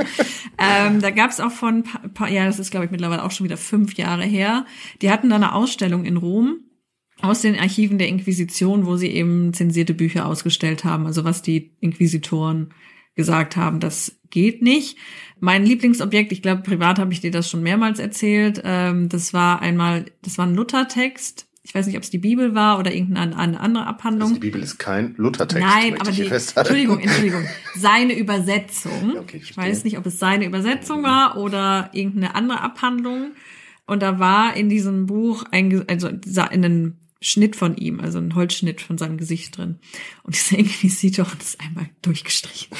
Und zwar so doll, dass es noch in den nächsten Seiten dahinter man gesehen hat, dass er das gestrichen hat. Sowas finde ich immer schön, weil man dann so deren Emotionen und Persönlichkeiten so ein bisschen sieht. Genau, also das sind dann vor allem eben Texte, die von Reformatoren rausgegeben werden, die sie dann zensieren oder komplett Ja, konfiszieren. oder von Wissenschaftlern, ne? Ja. Also denken wir nur an Galileo Genau. Galilei, der da vor dem Heiligen Ja. Offizium tatsächlich widerruft. Ja. Und er darf dann tatsächlich auch wieder nach Hause, muss allerdings dann auch den Rest seines Lebens zu Hause bleiben. Ja, Also wobei das zu Hause ist irgendwie die Villa vom Ja. siennesischen Bischof in Toskana. Also pff, träumen andere von. Ja gut, du würdest halt vielleicht auch gerne mal spazieren gehen. Das glaube ich darf er. Er darf sich, glaube ich, Ja, auf dem. Anwesen aufhalten. Er darf nur das Land nicht verlassen. Nennt sich dann der Index Librorum Prohibitorum. Den, Einfach- den gab's auch bis zum Zweiten Vatikanum, glaube ich. Ja, ne? das übersetzt einfach nur der, der Index der verbotenen Bücher. Und ja, ich, äh, wer noch, also Opfer dieser, in, ja, dieser Inquisition sind eben Galileo, der immer angeführt wird, obwohl er meiner Meinung nach relativ leicht Ja. davongekommen ist. Wer wirklich nicht leicht davongekommen ist, aber niemanden interessiert außerhalb Italiens, äh, ist Giordano Bruno. Mhm. Der ist verbrannt worden tatsächlich. Und ähm, da gibt es dann auch Denkmäler in Italien, aber außerhalb von Italien, Mhm. wie gesagt, kommt dann immer Galileo, der Arme, der von der fanatischen Kirche Wo das verfolgt Urteil wurde. erst 1992 aufgehoben wurde. Ja, ja Ah. mein Gott, weil es einfach vorher niemand für notwendig erachtete, sich Ja. damit nochmal zu beschäftigen. Und ähm, naja, auf jeden Fall, ich finde, es sollten mehr Leute über Bruno reden. Äh, Wa- Warum? Jetzt musst du auch noch sagen, warum er wofür denn. Äh, Ach Gott, ja, ich, der hat auch so, da ging es auch um die Wissenschaft. Ich hatte das letztens sogar nachgeguckt, was er da erzählt hat. Da ging es auch wieder um Sternbewegung. Also das steht eben so im, im Kontext mit Kopernikus und Galileo. Aber irgendwie war, waren seine Ideen dann denen zu wild, dass sie ihn dann auch verbrannt haben. Wie gesagt, Galileo durfte Ja, dann. der hat ja widerrufen. Vielleicht hat der Bruno nicht widerrufen. ja, genau, der Bruno hat nicht widerrufen. Er hat, er hat auch wieder Von die, wegen renitent. ja, ja. Ist aber blöd. die heretische Hals. Verstocktheit. Sag doch einfach, dass es dir leid tut. Du musst es ja nicht meinen. So wie bei Franz von Assisi. Sagst du sagst einfach deinen Kollegen, aber was ich wirklich meine, ist deine Schublade. So wir, damit wir Ruhe haben. Genau, vielleicht auch noch zum Abschluss, weil ich das halt. Vielleicht noch der einer, der ja. mir im Kopf noch ist, Ja. von wegen äh, Ja, ja. Inquisition und die Kongregation für die Glaubenslehre, heißt es ja seit dem Zweiten Vatikanum. Äh, aus meiner Generation, damals in den Talkshows war immer noch Eugen Drewermann. Kennst du den noch? Nee. Nee, dieser Paderborner, ich glaube aus Paderborn stammt er. Theologe und äh, Psychologe, der da sein Lehramt verloren hat an der Uni, weil er, ich glaube, die Jungfrauengeburt geleugnet hat. Das geht nicht, da hat ihn der Erzbischof von Paderborn Ist das nicht sogar ein des Dogma? Amtes enthoben. Also natürlich geht es auch darum, welche Theologen heute, vor allem welche katholischen Theologen Professoren sind, Mhm. also dafür katholische Theologie an einer Universität lehren, die müssen sich natürlich durchaus an die katholische Lehre halten. Genau, vielleicht Und auch. da wird sozusagen diese Kongregation für die Glaubenslehre doch nochmal wieder zum Studium für Bücher wichtig, weil die müssen natürlich diese Veröffentlichungen der Mhm. diversen katholischen Professoren auch studieren und gucken, ob die denn übereinstimmen mit der Amtsmeinung. Und wenn das nicht der Fall ist, dann bekommt der Ortsbischof dann entsprechende Instruktionen wahrscheinlich. Vielleicht nochmal wegen Glaubenslehre und so, das ist was auch immer wieder angeführt wird, gerade heutzutage, wo wir doch relativ liberal sind, in was so Konfessionen angeht, ob man jetzt Protestant oder katholisch ist, interessiert heutzutage niemanden mehr. Ob Das man, sprechen wir mal für, für uns ja, hier für uns, ja, ja, ich Deutschland, meine, zumal ja, in Berlin, genau, wo ja, wir ja, sitzen. Genau, also ich meine, ich meine dort Jeder nach seiner Fasson. jeder nach seiner Fasson. Also ist, das ist in Deutschland weitestgehend gut. Es gibt bestimmt noch gewisse Ortschaften, aber weitestgehend ist es, man fragt niemanden mehr nach seiner Konfession. Ob man Mitglied ist in der Kirche oder nicht, das wird heute nicht mehr diskutiert. Das war zum Zeit meiner Eltern war das noch anders. Also das hat sich eben relativ weit ähm, liberalisiert. Und gerade ähm, wird es dann auch immer diskutiert, äh, eben auch besonders so in, in populären Diskussionen, ja, warum so die böse Inquisition, warum hat man die Katarade nicht einfach machen lassen? Warum hat man die Waldenser nicht einfach machen lassen? Das ist doch, äh, ist doch egal. So, die haben doch einfach nur eine andere Sicht auf die Welt gehabt, äh, existieren, koexistieren. Da muss man natürlich eben dazu sagen, dass gerade auch im Mittelalter und auch in der frühen Neuzeit das nicht so galt. Also auch schon gar nicht von der äh, eben der der römischen Kirche und gar nicht mal. Also es wird dann auch mal, wie gesagt, die katholische Kirche hat sehr viel, sehr schlechte ähm, einen Ruf bekommen, auch total zu Recht und teilweise aus anderen Gründen, wo ich gleich nochmal zu kommen möchte. Aber die machen das nicht, weil sie machtgierig sind oder weil sie ihren Einfluss vergrößern würden, was immer so als erstes fällt, die böse Kirche, sondern weil sie da einen quasi ja nicht Bildungsauftrag sehen, aber eigentlich ihren, ihre Existenzgrundlage. Es ist eben ihr Job, die Leute zum Seelenheil zu führen und sicherzustellen, dass die richtig glauben, damit die dann auch in den Himmel kommen. Und für Ich die liebe euch doch alle. ich liebe euch, ich will doch nur, dass es euch gut geht. Und wie gesagt, heutzutage hat man da vielleicht auch einen anderen Blick drauf und sagt, na ja, aber wenn die halt falsch glauben, dann ist das ja deren Schuld. Aber die, die Kirche sagt halt, nein, wir haben die Aufgabe, uns um die Schäfchen zu kümmern. Und die Schäfchen sind manchmal halt ja. ein bisschen stur ja. und laufen aus dem Gatter raus und dann müssen wir sie halt wieder zurück. Und der Inquisitor und trägt trägt das arme Schaf wieder rein. Es gibt, glaube ich, sogar so Zeichnungen wie von Ach. ich glaube, vielleicht habe ich es mir, denke ich es mir auch gerade mal aus. Und das muss man eben klar machen, das ist so ein bisschen vergleichbar heutzutage mit studierten Medizinern und so Quacksalbern, die dir halt Schlangenöl verkaufen. So sieht es die römische Kirche auch. So, wir sind die, die das studiert haben. Wir machen das seit Jahren. Wir reden drüber, was richtig ist und was nicht. Und jetzt kommen da diese Kaderer und, und, und erzählen den irgendwie einen Blödsinn und die, die, die kaufen alle dieses Schlangenöl kriegen die alle einen Hautausschlag.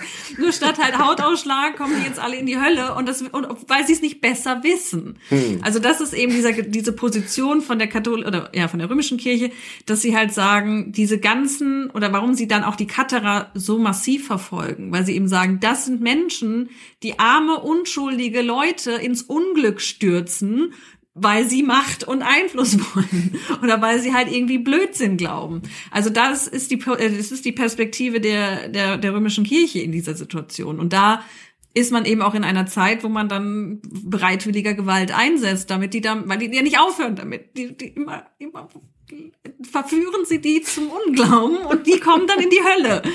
Also das ist eben diese Perspektive, warum die überhaupt da die Inquisition reinnehmen. Also das hat wenig damit zu tun, dass die Kirche machtgierig ist oder geldgierig ist, sondern mhm. ja, natürlich. Mhm. Also sagen wir mal so, das ist jetzt die idealisierte die Ansicht, die ich durchaus teile. Es ist mir sehr sympathisch. Aber man darf natürlich nicht vergessen, dass eben da auch Nein. materielles Interesse gerade der regionalen ja. weltlichen Herrschaft. Also genau, also was ich hier, was ich vielleicht klar machen muss, das ist die Perspektive, die sie selber vertreten, die sie von sich Und mitteilen. die leidenschaftlich. Die ich, weil ich, nein, also beziehungsweise es ist ja eigentlich eine nette Idee. Weißt, da sind wir wieder mit gut gemeint, ist nicht gut gemacht. Sie wollen, sie meinen es ja gut. gut. Sie meinen es gut.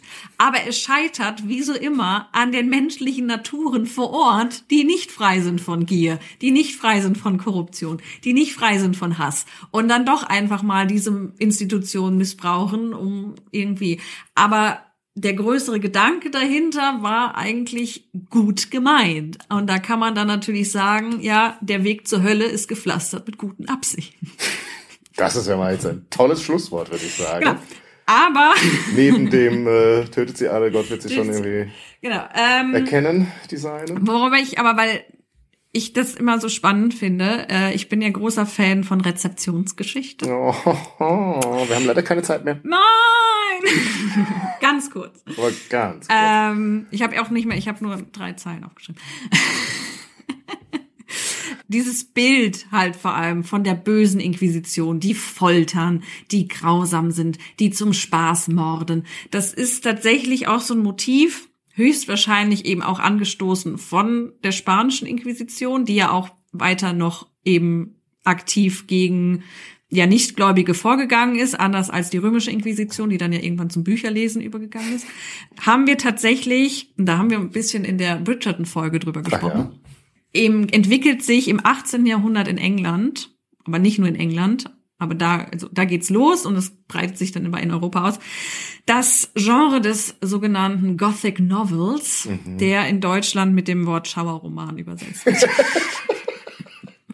Es schauert mich auch da, wenn ich daran denke. Und das sind halt einfach diese typischen Gruselgeschichten, die wir heute noch kennen. Mary Shelley wird da immer mit Frankenstein, so das, so das Emblem dieses Und was ist da jetzt das, das Inquisitorenbuch? Ja, ich weiß es gar nicht, da gibt's kommen ein paar. Und was eben interessant ist bei diesen Schauerromanen, Jetzt nicht überraschend, wenn man sich die englische Geschichte anguckt.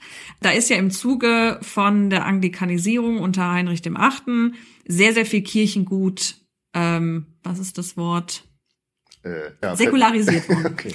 Und das heißt, man hat jetzt recht also er hat viele. Sich genommen, sagen wir es Ja, so. und an andere verteilt wieder. Und man hat dann eben sehr viele ehemalige Klöster, die jetzt in Ruinen da liegen, ehemalige Schlösser, die da in Ruinen liegen. Aber vor allem eben diese Klöster und auch große Kathedralen, die zerfallen sind. da kommen jetzt eben die ja modernen, aufgeklärten Engländer und denken sich eben so Gruselgeschichten drumherum aus. Und nicht überraschend sind immer die Geistlichen die Bösen in diesen Geschichten. Und das sind dann die bösen Mönche, die dann in Ecken lauern und die armen, unschuldigen jungen Frauen verfolgen und irgendwie ermorden. Obwohl natürlich, bevor man sich dort für einen anderen ketzerischen Weg entschieden hat. äh, ich glaube, Heinrich IV. von England auch sich Inquisitoren geholt hat, ja, ja. um dass die da mal ja. aufräumen in England. Also das ist eben auch interessant, vielleicht da nochmal, ähm, es werden auch häufig Inquisitoren einfach geholt, um, ähm, um Klöster zu kontrollieren, ob da alles in Ordnung mhm. ist. Also, oder beziehungsweise manchmal holen sich die Klöster die auch selber und sagen, komm, guckt mal bei uns, ob das alles in Ordnung ist. Also eine Inspektion. Genau, einfach, einfach eine Inspektion, wie es da so ja. läuft. Und aber man kann eben sehen, so im Zuge dieses Gothic Novels kommt dieses Motiv auf und dieses der Böse. Und das wird dann auch, geht dann durch die Zeitungen. Wir haben dann auch lauter Stiche und Drucke, die dann verbreitet werden von armen, nackten Frauen, die natürlich wunderschön sind, äh, in irgendwelchen Folterapparaturen und der garstige, gnarzige alte Inquisitor steht dann daneben mit seinen knöchrigen Fingern. Also, als und, wenn er aus der Name der Rose würde auch ja, verstanden. Und giert sie ein, also es ist dann auch klar, diese Sexualisierung dahinter. Und ich gehe davon aus, dass unsere Vorstellungen von der Inquisition eben zum einen von dieser spanischen Inquisition halt sehr stark geprägt sind und dann von dieser Weiterverarbeitung durch den Gothic Novel und dadurch eben auch sehr viele ja, Stereotype und Vorurteile sich eben entwickelt haben und heute noch so in den Köpfen drin sind. Ich würde vielleicht nicht beim Gothic Novel bleiben, sondern euch auch eine Literaturempfehlung mhm. gehen, nämlich in den Brüdern Karamasow von Fjodor Dostojewski. Und jetzt nehmt es mir nicht übel, dass ich russische Literatur empfehle. Ich hoffe, Dostoevsky müssen wir jetzt nicht in Zusammenhang setzen mit aktuell, aktuellen politischen Aggressionen. Also in den Brüdern Karamasow, das ich nie komplett gelesen habe, das muss ich gestehen. Das ist mir zu anstrengend. Ich glaube, in der Version, die ich besitze, die schon relativ dünn gedruckt sind, sind 1300 Boah. Seiten. Aber die sind auch deshalb so dick, weil der irgendwelche anderen Stories damit eingebaut hat. Das heißt, der eine Bruder Karamasow erzählt dem anderen eine Geschichte über den Großinquisitor. Kann man auch als Reklamheftchen mhm. sich besorgen. Diesen Auszug aus Brüder Karamasow, mhm. wo Jesus wieder erscheint auf der Erde und dann von dem Großinquisitor verhaftet wird und vernommen wird. Und es aber ein ganz toller Text darüber, sozusagen so ein Vorwurf, was hast, was hast mhm. du, Jesus, dir eigentlich dabei gedacht, den Menschen hier den freien Willen äh, zu geben? Jetzt müssen wir das alles wieder in Ordnung bringen und zusammenhalten und uns dafür aufopfern auch Schlechtes tun, mhm. um den Laden irgendwie zusammenzuhalten, den du, Jesus, kaputt gemacht hast mit deiner Freiheit und dem ganzen Quatsch. Das ist ein ganz toller Text und ich habe den auch mal hier in Berlin in irgendeinem Kellertheater. Mhm. So ein Schauspieler hat das mal vorgelesen, sehr eindrücklich als mhm. Großinquisitor. Das ist ja ein Monolog. Ja, ja, also Jesus ja. antwortet ja nicht. Ne? Also der Großinquisitor spricht die ganze Zeit. Das ist fantastisch. Hört euch das an. falls ihr kein Gothic Novel. Ja, also wie gesagt, also, also das sind eben nicht nur englische Texte, also aber das geht so in England los und wird dann aber natürlich auch in Deutschland, Frankreich, Spanien, glaube ich, auch aufgegriffen. Zum Abschluss nochmal aktuelle Rezeption, Aha, ähm, also aktu ja aktuell in Anführungszeichen. Torquemada. Ähm, Torquemada wurde wundervoll dargestellt von Mel Brooks. Aha. in, wie hieß es, die Geschichte der Geschichte Welt. Das ist aber doch schon älter, ist jetzt nicht so aktuell. Deswegen habe ich doch gerade gesagt, in Anführungszeichen aktuell. Das aktuell vor 30 Jahren oder wann war das? Ah, ich glaube sogar noch länger her.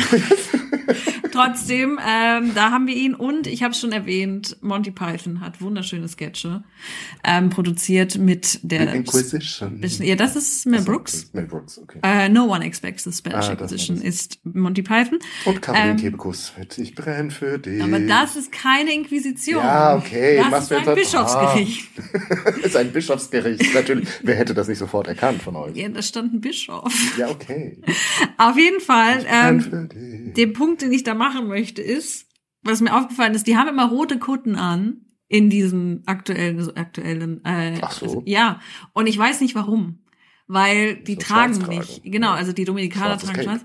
Ich weiß nicht, wo das herkommt. Ich glaube, da kann man, das, das gebe ich jetzt, sein, das gebe ich zur Diskussion frei, weil wir sind jetzt am Ende.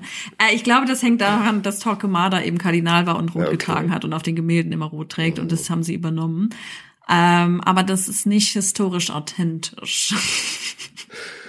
Womit wir ja bei unserem Lieblingsthema wären, aktuelle Dinge auf historische Authentizität zu überprüfen. Und ich werde es vorweg noch dazu bringen, dass wir noch eine Folge machen über eine Kaiserin. Ich mag nimmer. Tote wiederkehrt, aber sie mag nicht. Ey, Nein, sie und möchte nicht. diese arme Frau, ne? Aber das nächste Mal. Jetzt der arme Tokemada, der hat gar nichts Schlimmes gemacht. Nein, also, wie immer, die, die Diskussion ist freigegeben, wie Solberg gesagt hat. Schreibt uns, das müssen keine Fragen sein, es dürfen auch Kommentare sein, Widersprüche. Verbesserungen. Äh, Verbesserungen, falls Solberg eine falsche Jahreszahl Ja. gesagt hat oder viel schlimmer ein spanisches Wort falsch ausgesprochen hat.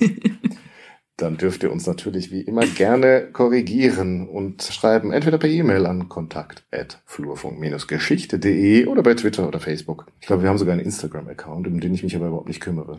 Aber wenn man mir schreibt, also wenn man uns da schreibt, wird es auch ankommen, glaube ich. Hm. Und ansonsten finde ich, war das eine wunderbare vorweihnachtliche Doppelfolge. Adventliche Doppelfolge. adventlich. Und ich kann jetzt hier das lodernde Feuer auf unserem Tisch auspusten und wünsche euch dabei nur das Beste für die Weihnachtszeit. Bis dann. Ciao.